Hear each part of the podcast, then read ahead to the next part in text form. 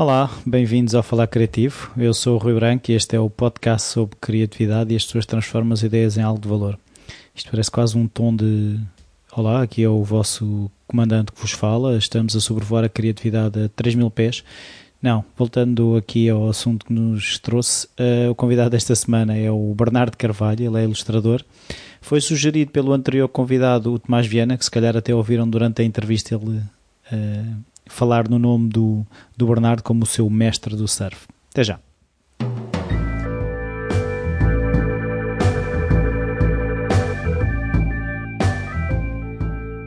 Olá, Bernardo. Olá. Obrigado por esta oportunidade. A primeira pergunta que eu costumo fazer é se na tua infância a criatividade está presente de alguma forma, se havia artistas na família, hábitos culturais, idas a museus, coisas desse género, familiares engenhocas, esse, esse tipo de coisas. Uh, havia, o meu pai desenha muito bem e, e, sempre desenhou e era fez parte de uma das primeiras gerações de designers gráficos em Portugal e pronto, e, e esse trabalho sempre, sempre teve presente. E havia comparação da tua parte, ou seja, comparavas-te aos desenhos do teu pai, havia essa Comparar não é bem o termo. Eu, tipo, inspirava-me bastante, certeza absoluta, em tentar desenhar como ele. Isso lembro-me perfeitamente. Uh, agora, há, há, muita gente com um diário gráfico, mas eu, durante muitos anos, a única pessoa que conheci como foi o meu pai. E ele dava sempre com um e enchioso até uns atrás dos outros. E tu tens diário gráfico agora? Tenho, tenho sempre. Tenho. então, quando te perguntavam o que é que tu queres ser quando fores grande, era ser como o teu pai? Era ser designer gráfico? Uh, uh, talvez em último recurso, mas não, assim, pequeno acho que não, não. Não sei bem, eu acho que nunca tive muito essa coisa do que é que vou ser quando for grande. Mas não te perguntavam? Se, epá, se calhar perguntavam, não sei. Mas não. A sério, acho que nunca tive muito essa coisa de, de estar decidido a ser alguma coisa. Ou, não sei. Até como é que foste escolhendo o teu percurso académico? Porque há sempre aquela coisa, chegas ao nono ano, tens de escolher não sei o quê. Eu, eu desenhava bem, desde puto, porque desenhava bastante. E, e pronto, e naturalmente fui indo para artes desde, desde novo não só porque desenhava bem, mas porque tinha boas notas aí, que no resto era difícil. E, e pronto, foi, foi naturalíssimo. Então, e tiraste o quê quando chegaste à faculdade? Então, eu entrei, entrei nas Belas Artes, em Lisboa, na Faculdade de Belas Artes, e fui para design gráfico. Fiz três anos, mas depois faltava-me a geometria descritiva do primeiro e do segundo, não podia fazer o quarto, pronto, desisti. Aquilo era violento mais para a minha, para a minha caminhoneta. Então, o curso de design gráfico ficou quase a meio, ou Sim, mais de meio. Mas o curso, o curso era tipo. Eu, na verdade, eu, eu, eu quando lá cheguei achei que aquilo era assim um bocado fraquito. Eu, eu não entrei logo na faculdade a seguir ao décimo segundo, faltava matemática do décimo e do décimo primeiro, uma coisa assim. E, e tive um ano a trabalhar no ateliê do meu pai e já muito antes disso já acompanhava o trabalho dele. Ou seja, eu tinha noção de como é que as coisas funcionavam, o que é que se fazia, quanto tempo é que demoravam a fazer. E pronto, e mal entrei na faculdade, cheio da pica, e chego lá e eles davam tipo 4 meses para fazer um cartaz. Quer dizer, 4 meses. Então, o que é que eu faço durante o resto do tempo? Faço isso numa tarde Exato, e depois o resto. Aquilo era tipo aquele ritmo e aquele ambiente de, de fazer muito pouco, mas. Uh, pronto, eu pelo menos achava aquele pouco, mas pronto. Ou seja, o, o curso estava muito longe da realidade, era isso? Não sei, se calhar tinha mesmo que ser assim para pessoas que, que, se calhar não tinham tido a relação que eu tinha já com a profissão e com essas coisas. Eu, na verdade, antes disso, eu quando tinha para aí uns 17 anos ou 16, não tenho certeza, uh, fiz um outro curso que acho que foi muito mais importante para a minha. Uh, para o meu futuro e para a minha formação, que foi o curso da Sociedade Nacional de Belas Artes de Desenho era desenho de modelo, desenho académico uh, e com muitos de desenhos para se treinar memória visual e coisas assim do género. Acho que isso foi mesmo importante e eu, logo ao fim do primeiro ano, achei que desenhava muito melhor do que o que desenhava até ali. Isso para mim foi uma grande revelação e foram os anos em que eu desenhei mais na vida, acho eu. Para já porque andava muito comboio e levava grandes secas à espera disto ou daquilo, tinha sempre um, um, caderninho. Um caderninho e aí eu gastava-os uns atrás dos outros. Até tenho saudades dessa altura de desenhar assim só por desenhar, de não ter, não estar a desenhar por, por encomenda, que era uma coisa boa. Mas não havia aquela coisa que, que havia, os professores tinham, tens de ter o diário gráfico e tens de ter um desenho por dia. Não havia, aí não havia isso, havia um, ou seja, desenhavas porque te apetecia. Não, havia, era muito, muito mais, não era um desenho por dia, era muito mais puxado que isso.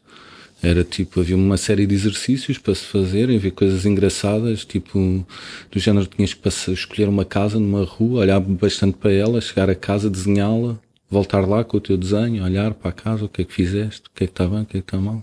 Faz outro, faz outro, faz outro. Então eu percebo que o curso de desenho da Sociedade Nacional de Belas Artes teve muito de craft, de, como é que é dizer, de, de treino.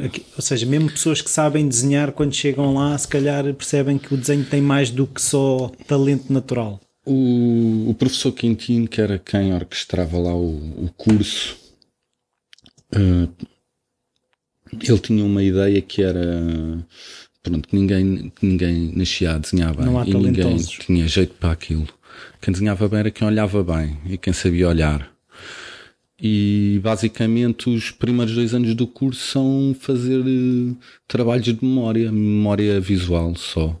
Aquilo era do género, punha uma modelo, fazia 20 posições de 15 segundos cada posição quando ela acabasse as 20 posições, pumba, tinhas que desenhar as 20 posições. Depois dela as ter feito todas. Depois de ter feito todas. E no princípio do curso, se calhar fazias 3 ou 4. Pronto, no fim do ano já fazíamos 20, 30. E pronto, razoavelmente no ponto.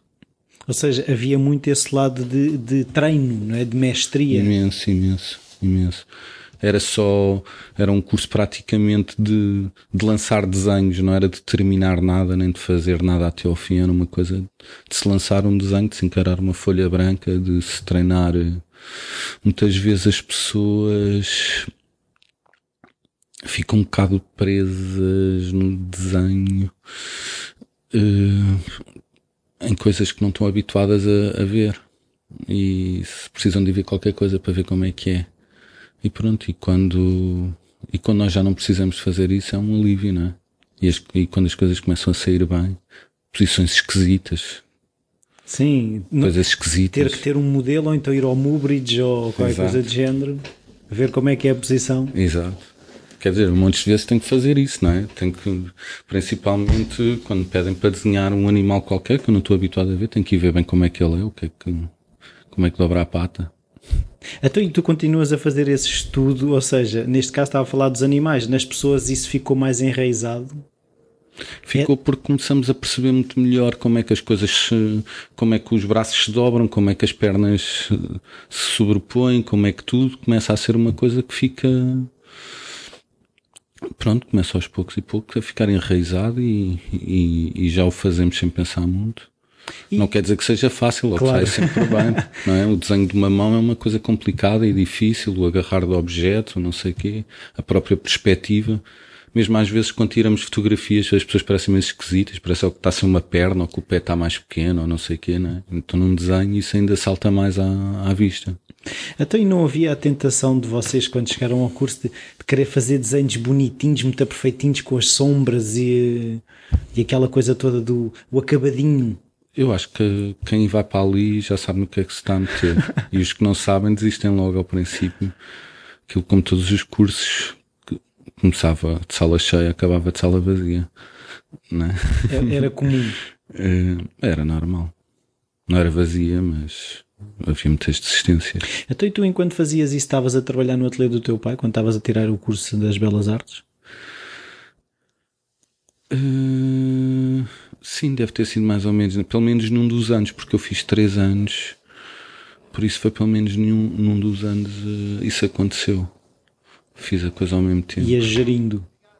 Sim, trabalhava com o meu pai, mas aquilo tinha 18 anos, aquilo era.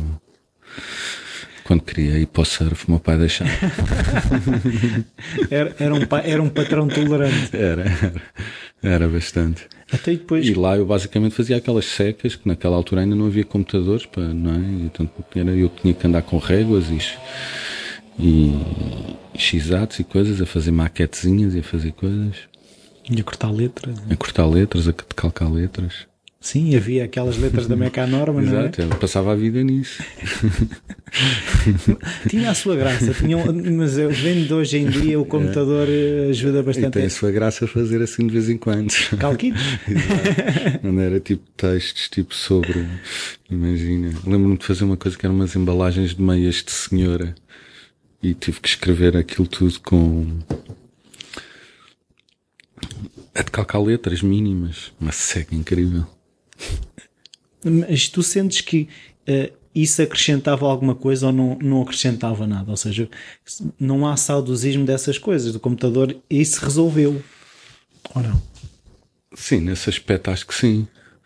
Um, uma das grandes. A, a parte gira de se fazer um trabalho destes é pensar nele e começar a fazê-lo e não sei o que. Né? De calcar letras. O fim do trabalho, depois levá-lo até ao fim, já, é, já se pode tornar um bocado penoso porque pronto, porque já olhámos demasiado para aquilo, já não gostamos, já e depois, e depois hoje em dia fazer uma arte final é uma coisa extremamente simples, vai, vai, vai arte final para a gráfica pela net, onde é que isso já se viu? Sim. de antes era envelopes, envelopes com, com as, as provas de cor e com não sei o quê, com não sei o que mais. Sim, é uma coisa que não, não fazia muito sentido. Agora o que eu queria perceber é, depois de acabares o curso de Belas Artes, que é que tu foste fazer? Então, portanto, da Sociedade Nacional acabou e eu, entretanto, já estava nas Belas Artes e, e trabalhava numa pizzaria. E trabalhei a distribuir empadas também num carro. E, mas mesmo no finzinho eu concorri ao concurso da Expo 98 para o Guia Juvenil da Expo. E fiz um portfólio concorri e foi o primeiro trabalho que ganhei. Boa. E, e eu também não estava nada à espera que alguma vez aquilo resultasse. E pronto, e, e, fiz esse trabalho. Entretanto, já conheço a Madalena e a Isabel do Planeta desde há muito tempo, conhecemos com 15 anos para aí. Andámos na escola juntos e não sei quê. Elas, entretanto, trabalhavam em ateliês de design gráfico e num ateliê também de, que faziam imensas coisas juvenis e para miúdos. E de vez em quando ia fazendo uns trabalhos com elas, até que surgiu a oportunidade de, de nos juntarmos para fazermos um trabalho que pronto, que era, era uma coisa que nos ocupava a tempo inteiro, mas para isso tínhamos que desistir dos respectivos empregos não havia mais pizzas para ti? Exato. E, e pronto, ia tirar-nos de cabeça para aquilo. E pronto, e foi um bocadinho difícil, se bem me lembro, de convencê-las a largar os trabalhos, mas. Mas tu estavas convencido, ou seja, tu eras aquele, aquele gajo normalmente que é pá, bora lá, bora lá. Epá, eu acho que já falei disto com elas e isso era a ideia que eu tinha mas elas dizem que não. A percepção delas é diferente. Eu acho que sim. Eu, na verdade, eu tinha um bocado essa ideia. Que não estavam muito convencidas. Ainda por cima, aquilo, o trabalho que nos pediam era, era uma revista super comercial que era de um programa de televisão que era o Batatum. Que era uma febre. Pois era. Assim do pior. E, Epá, mas aquilo era uma grande oportunidade, deu-nos um andamento gigantesco. Nós fazíamos, três ou quatro pessoas, fazíamos uma revista por semana, sozinhos. Fazíamos os textos, as ilustrações, as artes finais e a pá gráfica. E aquilo vendia que era tipo. Pão quente. Tipo pão quente. Era um. Pá, aquilo naquela altura era uma febre. E. E pronto, por muito horroroso que tenha sido, não há dúvida que foi. Deu embalo. Deu um embalo gigantesco. Nós passávamos a vida a fazer desenhos a fingir que eram de outra pessoa para aquilo não ser sempre a mesma coisa. A fazer desenhos diferentes e coisas diferentes, a experimentar coisas diferentes. Aquilo durou bastante tempo, estranhamente. Foi uma coisa que se arrastou. Havia também uma equipa de marketing e não sei o que por trás daquilo que e aquilo foi-se arrastando e, e, pronto, que nos deu imenso tempo para experimentarmos coisas e fazermos tralha que nunca mais Mas acaba. vocês quando se puseram nisso já sabiam que iam ser uma editora de livros ou era só não, não, uma empresa de design? Não, exato, éramos só tipo um ateliê que fazia design gráfico, tínhamos outros clientes, fazíamos outras coisas, a partir de certa altura já estávamos mesmo juntos, já tínhamos alugado uma, um espaço e, e pronto, já não havia aquela coisa de estarmos só a ver no que é que aquilo dava. Já, já estávamos mesmo a trabalhar juntos, computadores comprados, tudo. Nessa altura ganhávamos muito bem, acho que ganhávamos melhor que agora. Sim. Eram outros valores, não é? Exato. Pá, apanhámos aquela altura que havia imenso dinheiro, foi muito fácil montar o ateliê e começar a aparecer trabalho. Uh, não muito por minha iniciativa, muito mais pela Isabel e pela Madalena, que desde sempre eram conhecedoras e gostavam bastante de livros ilustrados. Uh, decidimos tentar publicar os nossos livros a ver o que é que acontecia. Mas já iam fazendo os livros, era isso? Pá, primeiro fizíamos uns pequeninos só para dar aos amigos e aos clientes, a ver o que é que dava, se eles gostavam, não sei o quê. Fazíamos umas edições pequenas, mas depois resolvemos mesmo, pronto, bora, siga. Começámos a tentar perceber como é que aquilo funcionava nas gráficas e nessas coisas todas, não é? Então fizemos dois ou três livros logo de uma vez à primeira, tipo 1500 exemplares de cada um. Sem perceber nada do assunto, claro. Depois aterraram-nos, tipo, uns os caixões gigantes cheios de livros. E agora o que é que vamos fazer Exato. Isso?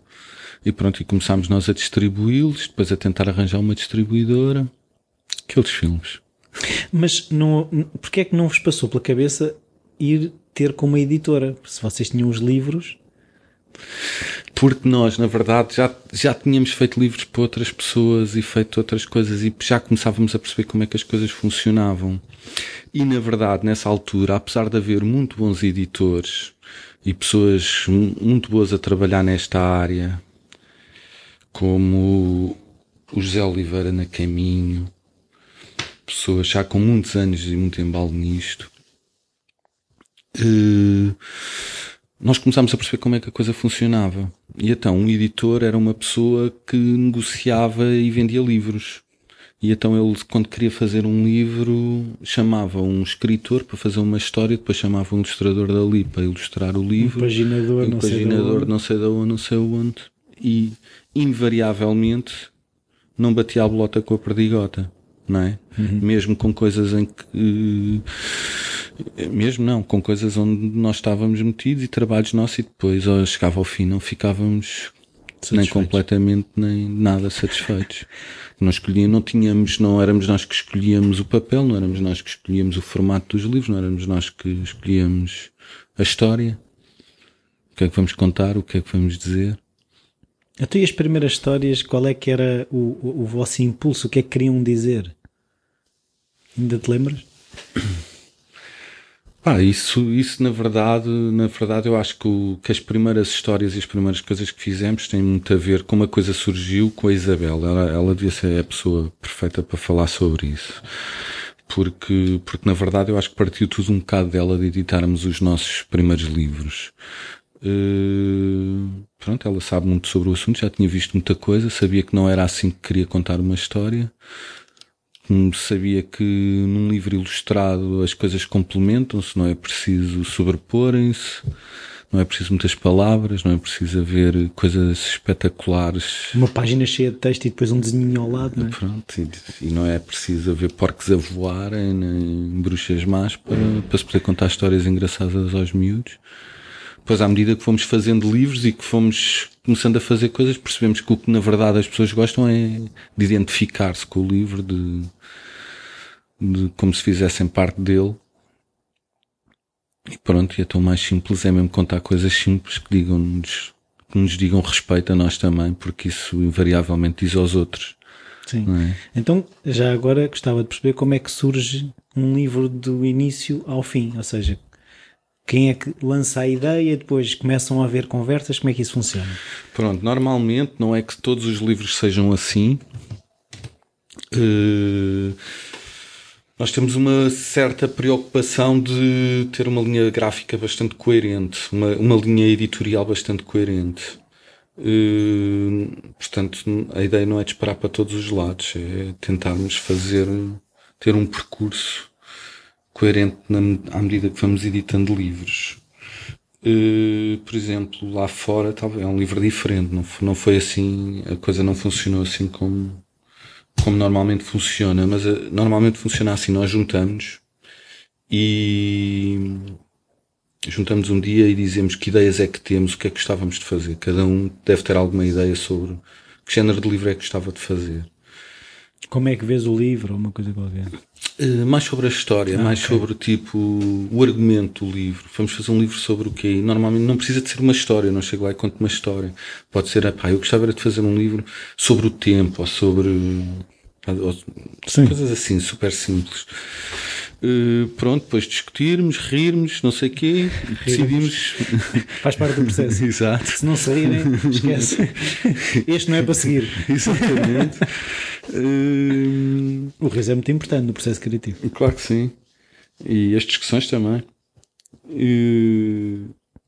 E pronto, e quando chegamos a esse, a esse ponto, decidimos o que é que vamos fazer. Vamos atacar, distribuímos tarefas, então vá, tu fazes este sobre, sobre a galinha, tu vais fazer o sobre o não sei quê, e eu vou fazer não sei o que mais. E pronto, e começa, cada um vai para o seu lado, e começamos a trabalhar. Normalmente, por exemplo, se a Isabel está metida ao barulho, normalmente está, convém ser ela a primeira a entregar textos, a mostrar uh, o que é que tem e pronto, e a partir desse texto nós começamos a, não, a desenhar. E não há situações em que tu, epá, eu imaginei a coisa assim, se calhar a história devia ir mais por ali?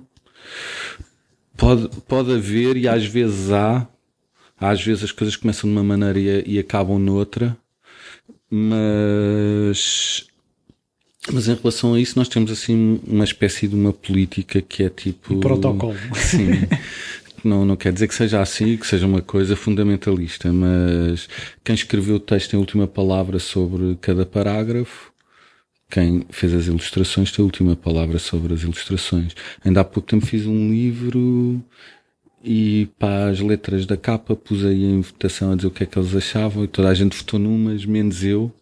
Mas pronto, eu tinha feito, tinha sido eu a fazer os desenhos, eu é que escolho e acabaram mesmo por ir aquelas. Não quer dizer que um monte de vezes não vá mais atrás do que, do que eles dizem. E normalmente até vou. Sim, mas por norma funciona assim. É um sistema que Exato. já encontraram esse equilíbrio, no fundo. Sim, acho que sim, acho que sim. Confiamos bastante no, nas ideias uns dos outros também, que é importante. E depois, à medida que o livro se vai fazendo, mesmo em relação às ilustrações, uh, acontece muitas vezes, uh, pá, isso não está grande espingarda ou uma coisa assim, e segue-se outro caminho e faz outra coisa qualquer. Isso é uma porcaria, não, nunca saiu. Sim, isto é só lixo. 80% Esqueceste é lixo. como é que se desenha isso? Não. Não. Uh... Mas tu, mas tu, no teu caso, como é que tu atacas a, a coisa? Tipo, tens a história, imagina que já tens a história fechada. Sim.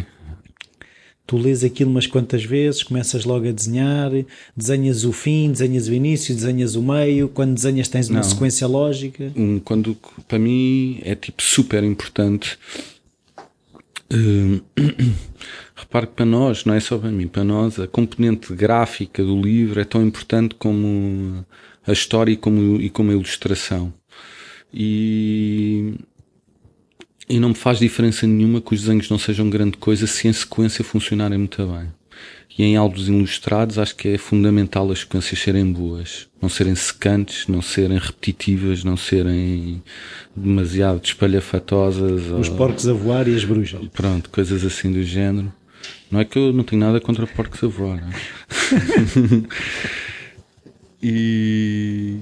Mas pronto, tchau. Mas isso é super importante para nós. E. Onde é que íamos? Era como é que tu atacavas a história. Ah, seja... sim, sim, sim. Então eu normalmente organizo sequências. Eu faço coisas, olha, tenho aqui uma. Uhum. Faço coisas assim, faço mini quadradinhos com uma. Com, um storyboard. Vezes, com quase. uma espécie de um storyboard, só para eu perceber que quantidade de texto é que tenho para cada página, por exemplo que espaço é que tenho para desenhar, o que é que vai acontecer, não sei quem. Quantos desenhos é que são? Exatamente. Para perceber desde o princípio logo o que é que vou fazer. E depois, e depois a coisa funciona por apetite, é tipo, e isso é que é uma coisa muito boa de fazermos os nossos livros, é. Por apetites. É por apetite e de fazermos o que nos apetecer. Bem, agora este apetece-me fazer com canetas de feltro. Siga. Vai só de canetas de feltro.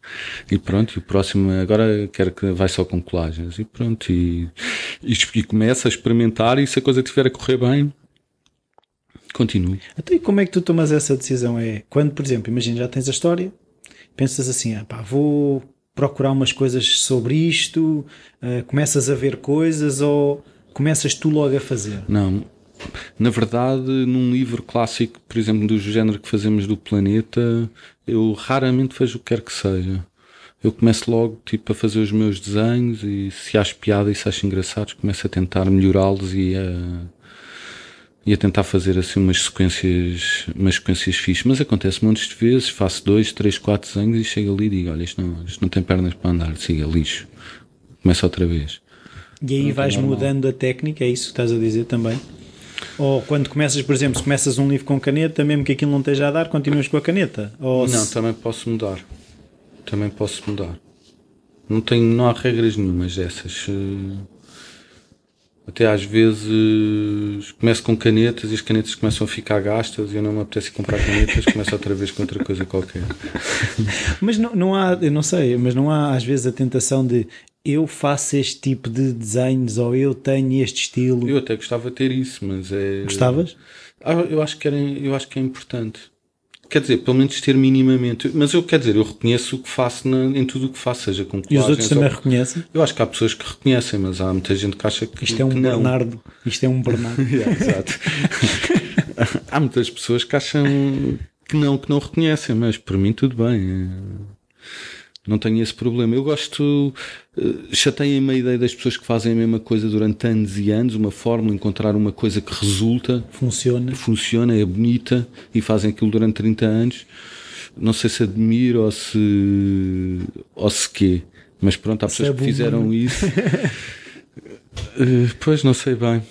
Mas, por exemplo, ainda há pouco tempo, de alguém que eu gosto muito e que já começava a achar que andava sempre a fazer as mesmas coisas, vi há pouco tempo coisas dele e disse: yeah, isto é a mesma coisa, mas muito mais bem feito.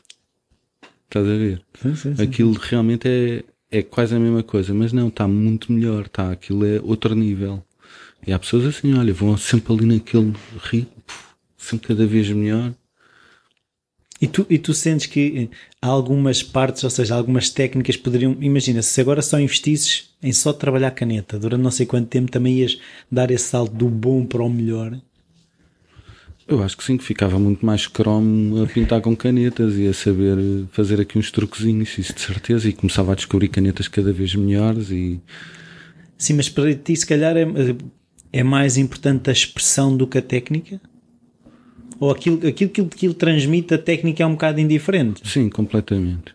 Sim, sim, sim. É mais por aí, não é se o tracinho está muito assim ou muito assado, desde que aquilo passa a mensagem. Isto tem muito que se lhe diga, mas pronto, eu na verdade eu não tenho grande técnica.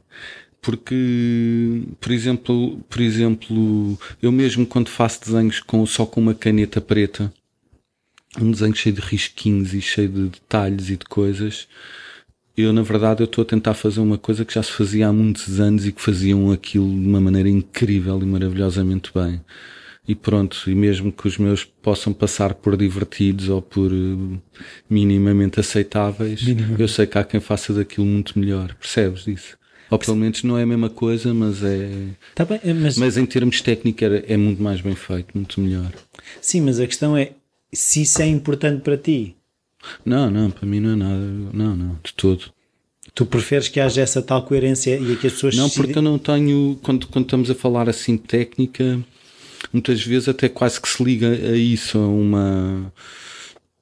a uma obra de arte, a uma pintura, a uma coisa desse género, que não, não é nada que eu ambiciono fazer e que eu não quero. Eu quero é que os desenhos funcionem bem dentro de uma sequência e que façam sentido.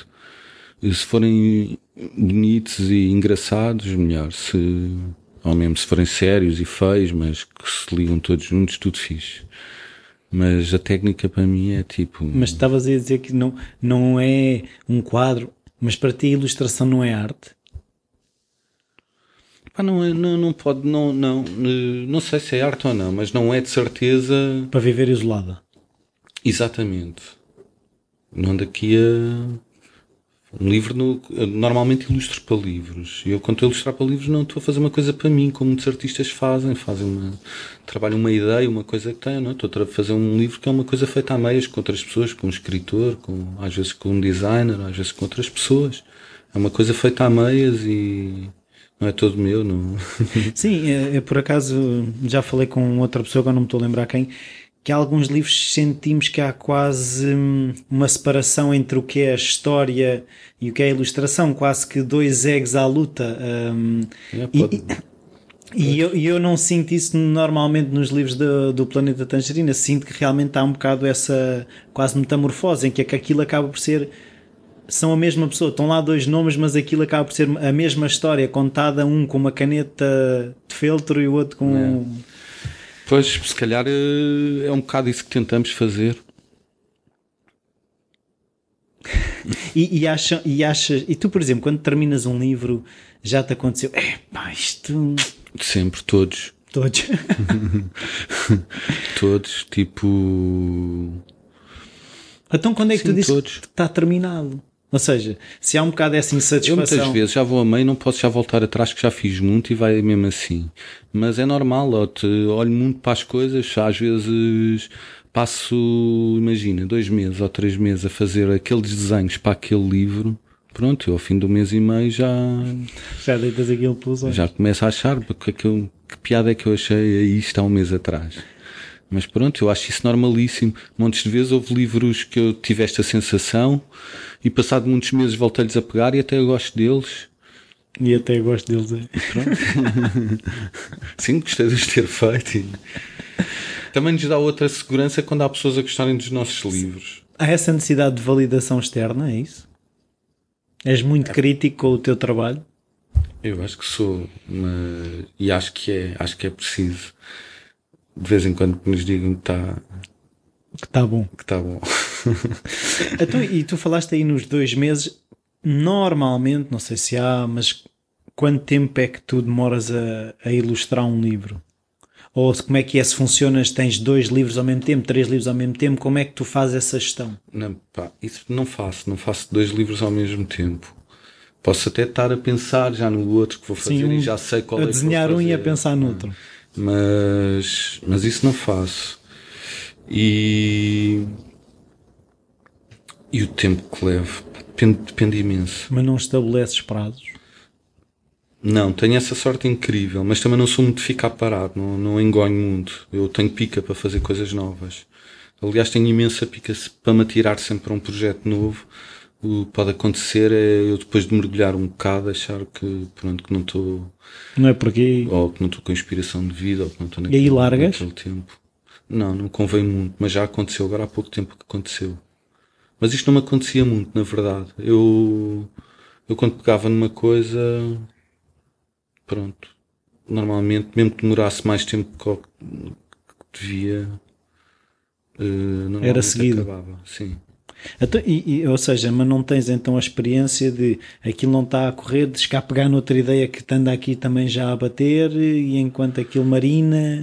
Tive um bocado agora, não me costumava acontecer, mas agora parece que, que começou a acontecer. Não sei, se calhar foi só desta vez, deixa lá ver. Então, e, e sentiste que o afastar ajudou depois o regresso ah, ao trabalho? Sim, sem dúvida. Isso, é- isso comigo resulta, resulta muito bem. E tu, e tu és gajo de insistir ou és gajo? Chega, um, chega a uma altura, epá, eu já, já fiz o mesmo risco sete vezes, se Não, calhar agora tenho que ir. eh, Depende.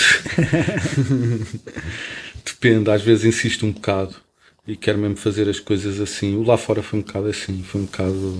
Batalha? Sim. Sim, mas também Mas pelo. era um livro diferente, eu não estava habituado a fazer livros assim. Pois é, que aquilo também tem partes que aquilo parece ilustração científica, não é? Que... Pois, que é um bocado batota, na verdade. Aqueles desenhos são desenhos muito grandes, depois quando são. É são- batota.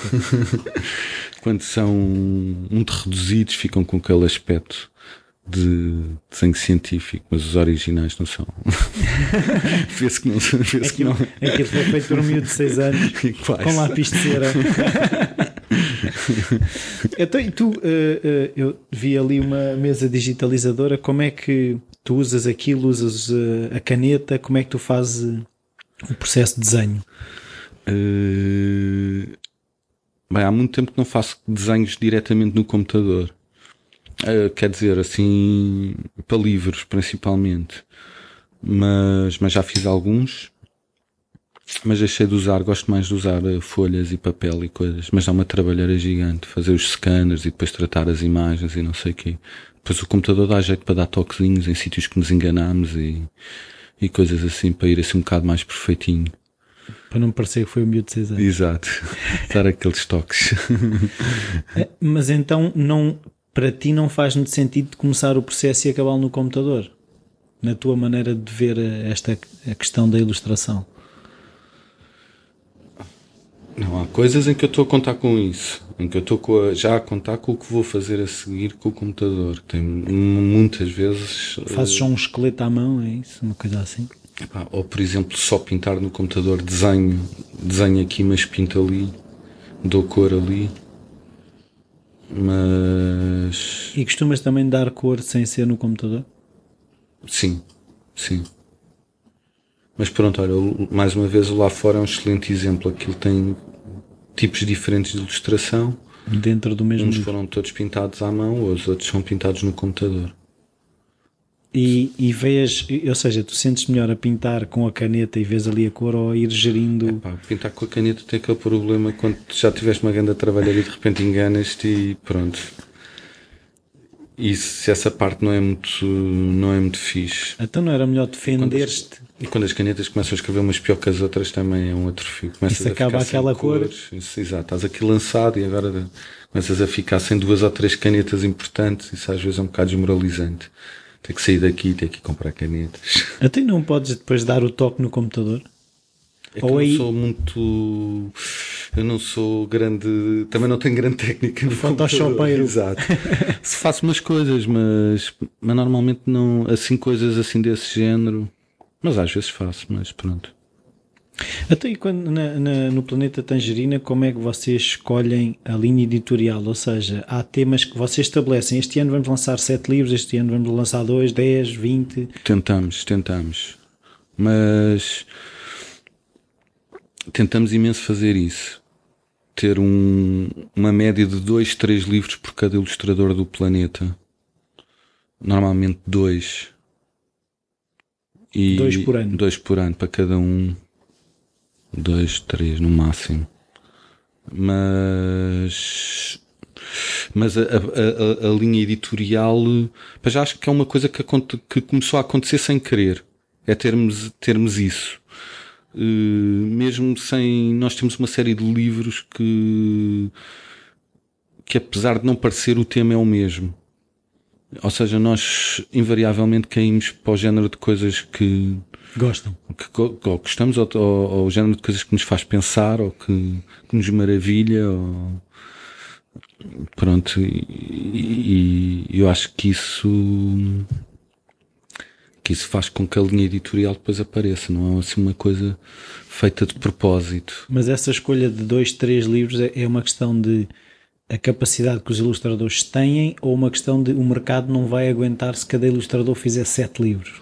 Não, não, não, não, aguenta. aguenta. Então, nós, nós, nós editamos seis ou sete livros por ano. Outra, uma editora daquelas um bocadinho maiores é 50 por mês, estás a ver?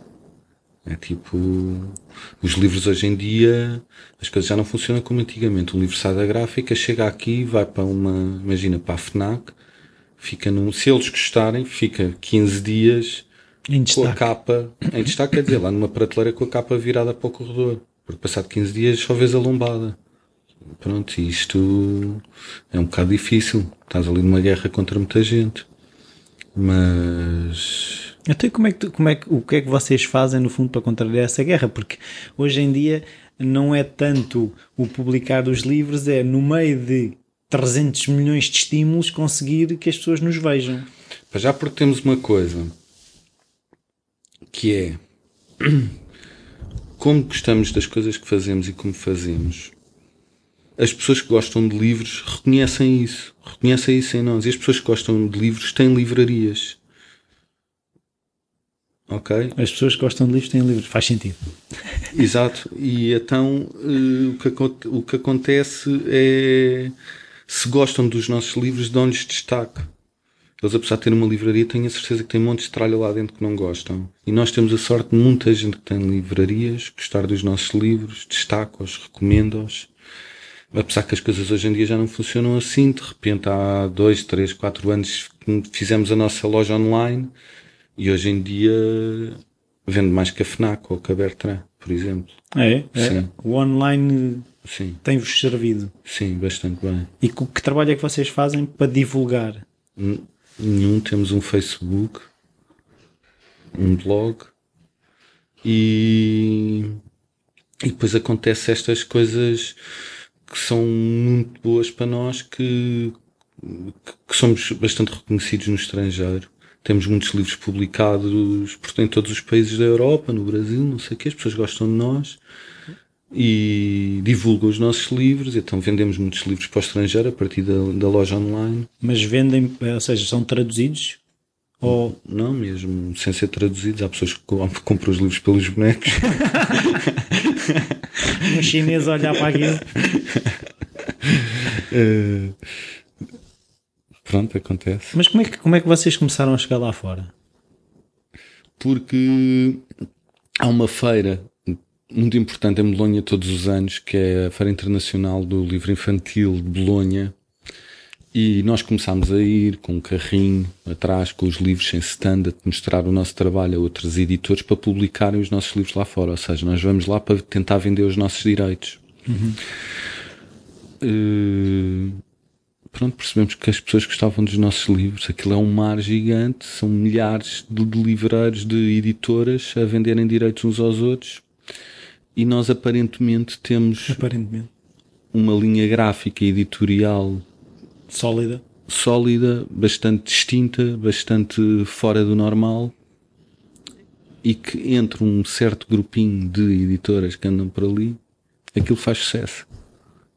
E então Entra tem um sido bocadinho. fácil essa internacionalização? Não foi fácil, demorou anos, mas foi, eh, foi claro que depois aos poucos e poucos foi super importante começarmos a ser reconhecidos por isso, por termos ganho prémios em Bolonha, por termos, por Isabel ter sido júri desse concurso, por uma série de coisas e pronto, e as coisas começam a acontecer. Os prémios, qual é que é a relação que, por exemplo, que tu tens com os prémios? É, é fixe, boa, não sei o que, ou é tipo, epá, e agora a responsabilidade, como é que tu fazes a gestão? O que é não, que é um prémio para ti? Para mim o prémio é fixe boa se tiver dinheiro. Melhor ainda. Grande a seca se não tiver e se tivermos que ir ainda a uma. E vestir uma gravata. Exato, e se tivermos ainda que ir a uma coisa daquelas. e dizer uns. Exato. E é sorrir assim. para umas fotografias. Mas, Mas é como digo, acho, claro que fico todo orgulhoso se um livro do planeta é reconhecido de alguma maneira. Ou Claro que é, é, um espetáculo, mesmo que não tenha dinheiro. Mas os, mas os prémios não acabam por trazer essa visibilidade, sobretudo também a comunicação social depois fala que o Planeta Tangerina ganhou mais um prémio, depois atrás disso vem ah. uma pessoa que vê um livro e depois vem Olha, comprar. se calhar a coisa funciona assim, eu não sei. Eu, para mim, quando passa na televisão rodapé a dizer que o Planeta Tangerina ganhou um prémio, que me telefona é tipo a minha tia a dar os parabéns, ou a minha mãe, não é? Não, não sei se as vendas crescem por aí fora, mas nessa parte ainda estamos muito mal a trabalhar muito mal o nosso marketing. Estão só preocupados na produção dos livros, é isso? A parte de... interessa-nos imenso, interessa-nos imenso vender os direitos dos livros, porque estás a, é como se fizesse o mesmo livro várias vezes, uhum. não é? Isso para nós é lógico. É que é a base acaba a economia de, manter, de escala, não é? Exato, é a base de manter isto a funcionar de fazer com edições, com outras editoras estrangeiras. Em vez de vender assim. mil, vende 20 mil. Por exemplo, vamos fazer uma edição para nós, querem vocês, bora, juntamos, fica mais barato, sigam. Pronto, é tipo assim. E. E pronto, é importante para nós vender os direitos, mesmo. E, e, e, ou seja, pelo que vocês percebem, no estrangeiro não há muita gente a fazer a maneira como vocês fazem. Ou seja, aquilo que estavas a dizer, vocês destacam-se. Uh, sim. Acho que ainda hoje, se calhar hoje temos mais aquela coisa, isto um bocado avô cantigas, mas agora já parecemos assim os, os precursores de qualquer coisa. Sim, porque eu começo a ver coisas que se assemelham Sabes? muito a coisas de planetas tangerina. Principalmente na. Às vezes não tem a ver com, com o tipo de ilustração, não sei o quê, mas é com a maneira de estar no mercado e a maneira de fazer as coisas. Antes não havia outras editoras, havia muito pouca gente a autopublicar-se. Apesar uhum. disto ter um arco profissional, isto não passa disso mesmo. Nós autopublicamos. Agora a Isabel começou a querer publicar livros que gosta muito e claro que nós também concordamos, siga, vamos. Há uns que correm pessimamente, é incrível. Os nossos vendem-se bem, nós publicamos livros que adoramos e não se vendem. É tipo escandaloso. Às vezes até parece assim, mas que raio. Que não percebem. Que, pá, não sei. Que estranho, não é? Mas agora eu estava a pensar assim: não sentes que a relação com o livro infantil ou o livro de ilustração mudou nos últimos anos em Portugal? Mudou imenso. Agora há um interesse gigantesco. Não há só cursos de ilustração e doutoramentos de ilustração e cenas de ilustração. O que é que é um doutor ilustrador? Não sei. não sei se há também, mas. Vem com um lápis, não uma injeção. Não sei bem. Uma injeção de tinta. Mas é. Pronto, há, há, há estudiosos, há colecionadores, há essas coisas todas que. O iluminismo na ilustração. Pronto. Há tipo assim uma coisa. E não sentes que vocês tiveram um papel importante, ou seja, pelo menos cá em Portugal? Ou achas que vocês entraram num barco que já sei, vinha olha, a caminho? Antes de, nós, antes de nós a fazer coisas espetaculares, já havia montes de gente a editar coisas muito giras. Na verdade, o que não havia era esta maneira de se fazer os livros, ok? Uma editora de antes tinha, e ainda hoje, muitas editoras têm os custos extremamente controlados e eles têm uma ideia exata de quanto é que querem ganhar por cada livro. Ok? Ao cêntimo. Ao cêntimo. E pá, nós não temos isso, nós não escolhemos os papéis porque são mais baratos ou coisas assim. Nós, no máximo, fazemos formatos para não haver desperdício de papel na gráfica.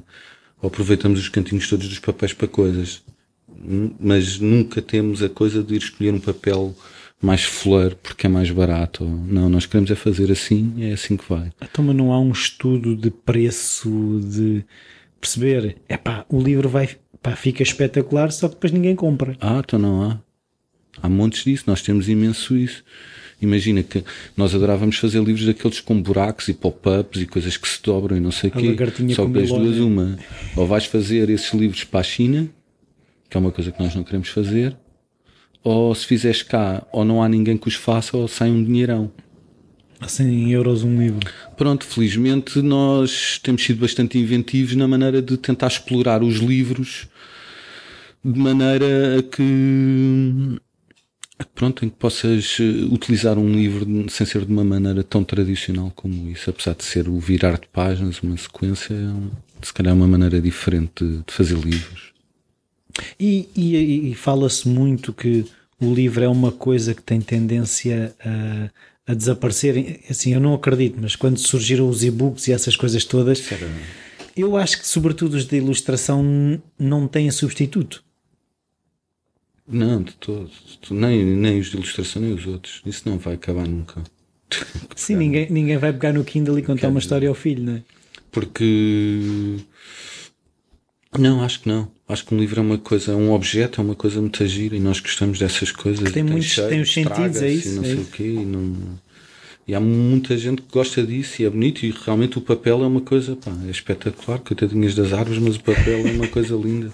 Coitadinhas Não, mas há uma coisa que eu também queria perceber é, um, vocês têm uma noção de quem é, quem é que é o vosso público? São os pais, são os miúdos que epá, este livro é giro, como é que isso funciona? Não, para já tem imenso a ver com os pais e com a nossa geração, principalmente.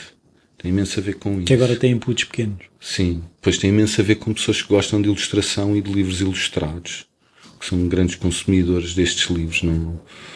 Por isso. E. E por muitas vezes, e quase sempre, um livro nosso seja uma escolha dos pais, não quer dizer que não haja miúdos que nos adoram. Uhum. Há montes de miúdos que depois de. Pá, e é normalíssimo. Eu, quando era miúdo, eu adorava os livros do meu pai. não é? Uhum. Porque ele escolheu, porque ele gosta. Isso é. A identificação. Sim. É normal. Eu agora queria perceber, tu falaste há bocado de estar em exposição no, nas prateleiras, não sei o quê. Quais são os critérios de escolha da capa? Porque a capa, parecendo que não, é, é, é uma porta de entrada, não é? Como é que há algum, há algum estudo de capas, tipo, ah, esta capa vai atrair mais pessoas? Ou... Sim. Sim, a capa tem que ser tipo Pronto, não, eu odeio agarrar num livro que tem uma capa linda e depois abre uma desilusão gigantesca. Odeio que isso me aconteça. E tento não Sentes fazer. enganado. Sinto-me. E tento não fazer isso. Tento que toda a coisa tenha. Eu acho que, isso, que nós fazemos isso bem. Nós fazemos ali um conjunto. O livro é um objeto do princípio ao fim, desde a lombada à capa, contra a capa, tudo, uma página à outra. Todas as páginas são tratadas da mesma maneira. Uhum. Mas claro que tenho imensa preocupação na leitura de uma capa. É importante para mim que uma pessoa entre na livraria e antes de ler, eh, não sei já. Bata os olhos naquilo. Exato. Quanto mais melhor. E se conseguir ler à primeira, logo, se for a primeira coisa que mal entrou, leu, for o título daquele livro, melhor ainda. Então, e uma coisa que eu também queria perceber é se vocês têm, quando há um lançamento do livro, se têm pensado tipo campanhas, agora vamos correr não sei quantas livrarias, vamos às bibliotecas, vocês pensam nisso? Não pensamos e fazemos muito pouco. Eu não faço de todo, corto-me completamente. Eu sou do pior nessas coisas. Não vou a escolas, não vou a nada. Péssimo. Só, olá, só, olá. só mesmo tipo de amigos ou coisas assim. Mas a Madalena e a Isabel têm uma entrega, e a Yara também, uma entrega absolutamente estoica a esse género de coisas e fazem coisas incríveis, viagens pelo país para ir a uma escolinha não sei onde. Uh, não com promoção do que quer que seja, porque as convidam para ir falar, claro. para ir mostrar, para não sei o quê. E, Mas não é propriamente um plano de lançamento. Ah, não, nós não temos nada. Uma campanha. Não, zero, zero. Isso é tipo um zero. Não temos nada disso. Nós sabemos perfeitamente para quem fazemos as coisas, que são muito poucos. As nossas tiragens são mínimas, são ridículas. Nós tiramos, fazemos tiragens de 1500 livros. Mesmo que tu aches que toda a gente nos conhece, isso não é verdade. Quase ninguém nos conhece. Se calhar é as pessoas com quem eu me dou. Exato. É exatamente isso que acontece. É as pessoas com que tu te dás, com quem eu me dou essas pessoas conhecem-nos Vão começar a dar com pessoas diferentes. Essas pessoas, são, essas pessoas, são, muito poucas. Nós demoramos uma eternidade a vender os nossos 1500 livros. E se não fossem a venda de direitos do mesmo livro no estrangeiro, a coisa era muito mais difícil de vivermos só disto e de fazermos só isto. Até, e, por exemplo, o feedback do, do estrangeiro, como é que é? Eles, vocês lá vendem muito mais ou vendem o mesmo cá, só que como são muitos, mu imagina, muitos miles Olha, eu não sei muito desses assuntos, na verdade. Mas sei que mesmo países com uma população muito maior que a nossa, as tiragens aproximam-se muito das nossas. Eles não fazem muitos livros. A concorrência é descomunal, é gigantesca. É uma coisa fora do normal. E, e acho que não vendemos melhor do que cá, sinceramente. Sei que há livros nossos que já passaram da primeira edição noutros países e que a coisa lhes corre bem. Mas o sistema de controle também não existe. Nós temos que confiar no que é que uma editora nos diz que vende. Sim. E, e pronto. Então, e mas... diz ok. Já aconteceu mandarem-nos tipo. Imagina um livro que cá vende tipo nem pipocas e noutros países também 50. e mandam-nos depois num país tipo, ah, não, vendemos 10. Então, hum. Ok, tá pronto. Já aconteceu. Mas, por exemplo, qual é que é o vosso livro que mais vendeu? Epá. É o. Foi um dos, um dos dois ou três primeiros livros que fizemos, que foi o Pedro Pai. Se não me engano, foi o livro. Eu vi um vídeo no YouTube a falar que, que folheava o livro. Ah, sim? Sim. Pois, imagina. E pá, e esse livro, só para tu veres os anjinhos, foi um dos primeiros livros que fizemos, que levámos uh, à Feira de Bolonha para tentar vender os direitos e que nem uns totós vendemos os direitos a uma editora francesa para o resto do mundo. Eish. Foi o primeiro livro que vendemos direitos. Nós achávamos que nunca vão vender isto a ninguém. Claro. Grandes totós. Pumba. Mas já aprenderam ou não? Agora vendemos à primeira. claro. e, e, ou seja, mas esse livro foi o que mais chegou Mas tem a ver com o facto de terem sido eles a distribuir? Não, não, não. Mesmo cá, cá vai para aí na décima edição, uma coisa assim, um exagero qualquer. Até se fizeres o M de mãe também vai. Eu fiz o Coração de Mãe, é pá, é o segundo mais vendido. é horrível. Tens um nicho. Eu Os sei, familiares todos, sei. é o tio, o filho. E sim, sim, eu acho que se tu quisesses fazer livros para vender, nós já percebemos do assunto. Para... Se quiséssemos fazer assim umas coisas mesmo lamechas, aquelas bar- mesmo boas. Sim. Corrias a família toda. Ah, avó, ah, de avó. Exatamente, exato. O livro dos avós, um livro não sei o quê. Isso aí é tipo um espetáculo. Então porquê é que não fazem? Ou vão fazer? Ou acham que é tipo. Não, faz sentido. Não faz sentido nenhum. Deve estar a forçar uma coisa. O coração de mãe já foi uma coisa um bocado forçada, aliás. A vinha embalado. Vinha. O pai trouxe a mãe. Acho que sim. Eu tenho essa sensação. Há pessoas que gostam, pá, eu estou aqui a dizer mal disso. Não, não estás a dizer mal, estás a exprimir a tua opinião, não é? Que achas que foi um caso que pode ter sido forçado. Não pode, não, as pessoas podem não o entender dessa forma. E não faz dele um mau livro, não é? Então eu agora queria perceber é como é que eh, o Bernardo organiza a semana, não é? Como é que tu estruturas, tipo, eu à segunda já sei que vou estar aqui, vou à terça, quando tens o trabalho começas logo a planear que dias é que estás a trabalhar, tipo, tens fins de semana, tens serões, como é que isso funciona? Não. Não tenho serões, não tenho fins de semana. Tenho uma vida maravilhosa. A primeira coisa que faço é ver o Indo Guru para ver se vai haver ondas durante a semana. E estruturas é blocos de Exatamente. surf. Quando percebo que há ondas, desmarco o que tenho a desmarcar desses dias. O surf que manda a vida. Exato. E os outros trabalho. Mas pronto, claro, equilibradamente, não é? Não é tipo. Se tiver um swell brutal, está lá o dia todo. Exato. Paciência, trabalho mais no dia seguinte. Normalmente não sou muito. Acho que não falho nada, sou super cumpridor, acho eu. E, e pronto, e as coisas que faço não são. Não são muito demoradas. Eu normalmente eu é muito raro fazer coisas que são que são assim demasiado pormenorizadas ou cheias de coisinhas e não sei o que. Eu, eu normalmente é pum, já está. Então, por exemplo, agora te falaste nisso, uma folha, imagina, uma folha normal de um, de um livro, quanto tempo é que tu demoras a fazer aquilo? Epá, pode ser tipo. Sei lá, pode ser tipo meia hora, pode ser tipo. É conforme como ou o que é que estou a fazer. Pode demorar um dia ou dois, como pode demorar meia hora. O storyboard demora mais tempo? Ou não? O storyboard eu faço sempre imensos. Ah. Eu mesmo quando estou a fazer, já fiz este e a seguir faço outro, e se calhar já fiz outro em casa, estou sempre a tentar. eh, Porque Mas não é assim- desligas, estava a dizer que fazes em casa, não desligas, tipo, não chega, tipo, olha, o Bernardo ilustrador agora não está cá. Não, desligo imenso, desligo, mas quando estou com pica não desligo muito e às vezes apetece-me pensar, pensar nessas coisas. É uma coisa que gosto de fazer, é de pensar na estrutura de um livro e de como é que. E dentro de água resolves desenhos?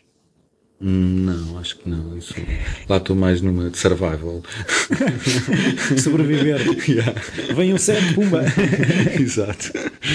e sobreviver aos outros surfistas. né? Também, infelizmente, e ao frio. Pronto, também já, estão, já devo estar a ficar velhote. mas- Fica velhote. Não, mas tu, por exemplo, no dia tentas, tirando o surf, ter eh, coisas que, que te ajudam a estruturar o dia. Não, não tenho nada. Eu entro. Eu quando passo um fim de semana, eu quando chego aqui na segunda-feira, eu, eu normalmente entro cheio de pica. Eu sou daqueles gajos que chega, ataca, começa a atacar, a atacar e vou perdendo energia e lá para quinta-feira já. vou, vou. Já estou na desgraça. Mesmo. E depois na sexta então nem se fala. Mas normalmente é assim. Na sexta à tarde, mesmo não esteja a dar ondas, vais-te embora. Não, não.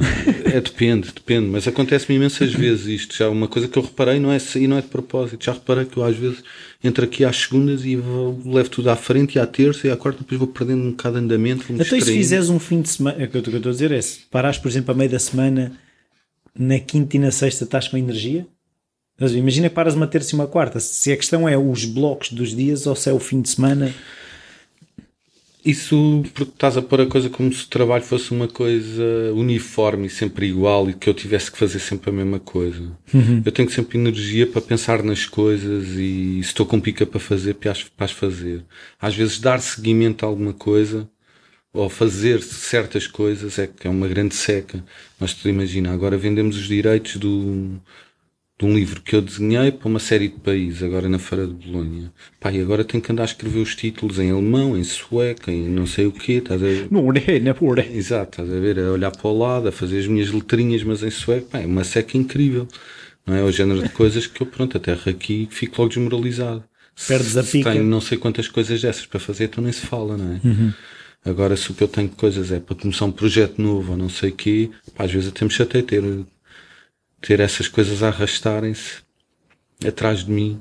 E tu preferes começar com surf ou, ou vir trabalhar e saber que tens surf no fim do dia? O que é que preferes? Uh... Tanto me faz. Tanto me Não sou, não sou gajo de grandes matinais, não gosto de me levantar cedo, nem de entrar no inverno. Não és daqueles surfistas às 6 da manhã. Não, nem pensar, não. Sou mais dos fins de tarde. Preferes o fim de tarde. Mil vezes, mil vezes. Para mim é um sacrifício levantar-me da cama e a água fria também não me ajuda muito. Não tenho essa. Mas claro que de vez em quando, e quando vejo que as coisas estão bem encaminhadas, de antes acontecia muito, não é? De antes não tínhamos internet, levantava-me cedo Para ir ver, chegava lá- e a lá, ou não havia ondas, ou estava, um, ou estava terrível, era, era um sacrifício. Hoje, pronto, já é com mais certidão que, Lá fazemos vais. uma coisa dessas. Mas pá, tenho a sorte de trabalhar quase ao lado da praia. É uma e, coisa. e meio do dia costumas ir surfar também? Sim, sim, sim. Eu só vou mesmo na maré certa. Seja, seja de manhã, se for à de manhã, pronto, vou ter que ir de manhã. Um Mas-. Não, tem, que entrar com aquela maré, porque na, onde costumo fazer surfar aquilo é um sítio extre- onde costumo surfar aquilo é um sítio extremamente sensível à maré. Agora é é uma onde? onda na parede. É uma onda que dura às vezes, funciona entre marés, dura uma hora, hora e meia, de repente as ondas desaparecem, ou fica mole, ou fica uma desgraça. E pronto, e tem, tem que ser com aquela pontaria cirúrgica. Então, pronto, tenho uma série de amigos de praia, daqueles que estão lá Sempre. sempre a dar um toque, a dizer quando é que está bom. Eu agarro no carro, 5 minutos, estou dentro de água, passado um bocadinho estou aqui outra vez. E sentes que quando voltas vens com essa pica outra vez, por exemplo? Não, às vezes estou, estou cansado demais para vir trabalhar, tenho coisas para fazer e estou cansado demais e estou a pingar água do mar pelo nariz, para cima dos desenhos e estou. Às vezes não dá, às vezes é uma estupidez. Às e vezes tenho- na mesma? Não, às vezes tenho que ir descansar porque não consigo fazer um risco direito, estou com as mãos a tremer. ou Até estou- ir dormir uma cesta. Uh, pois, não, não faço muito. Gostava de fazer mais. Eu já estou há muito, de tempo a montar aqui uma rede, mas nunca mais trato isso. As power naps são maravilhosas. Sim, é verdade. É verdade. É fazer um refresh. E então agora queria perceber para, para terminar um livro que tenha sido importante para ti ou que tu tenhas oferecido bastante. Bem, eu ofereci bastante. Muito poucos. Mas o importante para mim. Imagina, até na tua adolescência um livro te marcou. ou Ei, até- fogo, isso então tenho imensos. tenho. Máximo é 3. Não, olha, houve um, houve um livro de banda desenhada que se chamava. Se chamava Eternos 9, que era de um, de um desenhador português. Era um livro de ficção científica. Hoje em dia, quando olho para aquilo, até acho um bocado piroso, na verdade.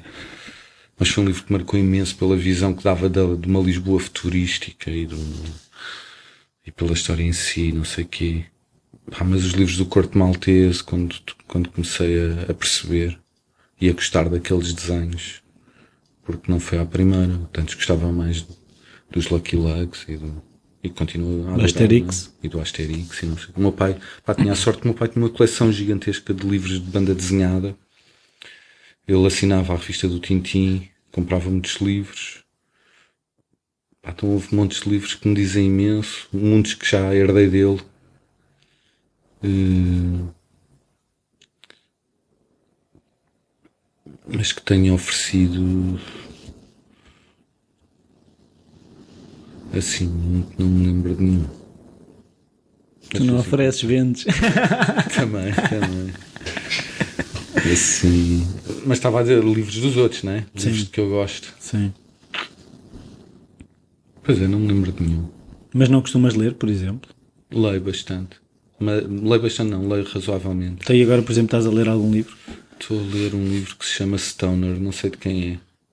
Stoner? Stoner. Mas é um drogado? Não, é só um apelido de um homem. Estou a adorar o livro, muito fixe. Foi a, a mãe da Madalena que o sugeriu. Uh, e tu, quando, quando escolhes um livro agora, também tá, tu escolhes. Uh, eu não escolho livros, eu tenho Mas aparecem. Sim, a Madalena lê e a Isabel compulsivamente e fazem-me uma triagem excelente. Isso traz outro problema, como eu não escolho livros, vou pedindo, agora dá, dá outro. E, pá, e não tenho aquela atenção de olhar para um nome, para olhar para uma capa. Montes de vezes estão, estamos a falar de coisas que eu acho que não conheço e que nunca li, afinal já li, ao contrário. E lês, e lês durante o dia, lês ao deitar, como é que é isso? Leio mais ao deitar. Como desaceleramento? Sim, sim. Quando estou com pica, depois, de vez em quando, pego nele, mas, mas isso é muito raro. Então, olha, muito obrigado, Bernardo. Foi um prazer estar aqui à conversa contigo. Obrigado, eu. Até à próxima. Foi um grande prazer.